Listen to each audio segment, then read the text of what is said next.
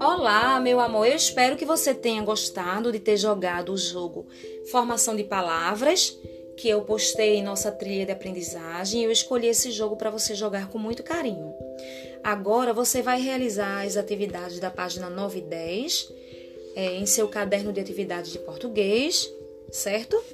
E na página 9, a primeira questão pede para você escrever o nome dos brinquedos. Então escreve aí o nome peão, boneca, bola, bicicleta, ioiô e patinete. A segunda questão, que se encontra na página 10, pede para você completar a canção da brincadeira Corre Cotia com as palavras do quadro. Perceba que cada palavra está envolta com uma cor diferente. A palavra vó está dentro do quadro roxo, a palavra coração dentro do quadro vermelho, a palavra tia está dentro do quadro é, laranja e a palavra chão dentro do quadro verde, não é isso? Então, você vai prestar atenção na canção Corre Cotia, que eu vou cantar para você agora e depois você vai responder corretamente, certo? Corre cotia na casa da tia, corre cipó na casa da avó, lencinho na mão caiu no chão, moça bonita do meu coração. Qual palavra aí? Cantada.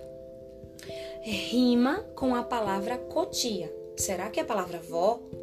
É a palavra coração? É a palavra tia ou a palavra chão?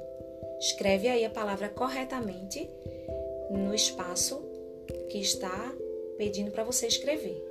Qual é a palavra que rima com cipó? Será que é a palavra vó, coração, tia ou chão? Qual é a palavra que rima com mão? Será que é a palavra vó, chão ou tia? E qual é a palavra que rima com chão? Será que é a palavra vó, coração ou tia? Então, escreve aí a palavra correta em cada espaçozinho. A terceira questão, você vai escrever uma sequência de palavras, mas preste atenção na primeira palavra que você vai escrever. A primeira palavra que você vai escrever é uma palavra mais curta que você conhece. Pensa e escreve aí essa palavra. Depois você vai escrever uma palavra mais longa que você conheça. Depois você vai escrever uma palavra que você ache bonita. Em seguida, escreve aí uma palavra que faça você sorrir.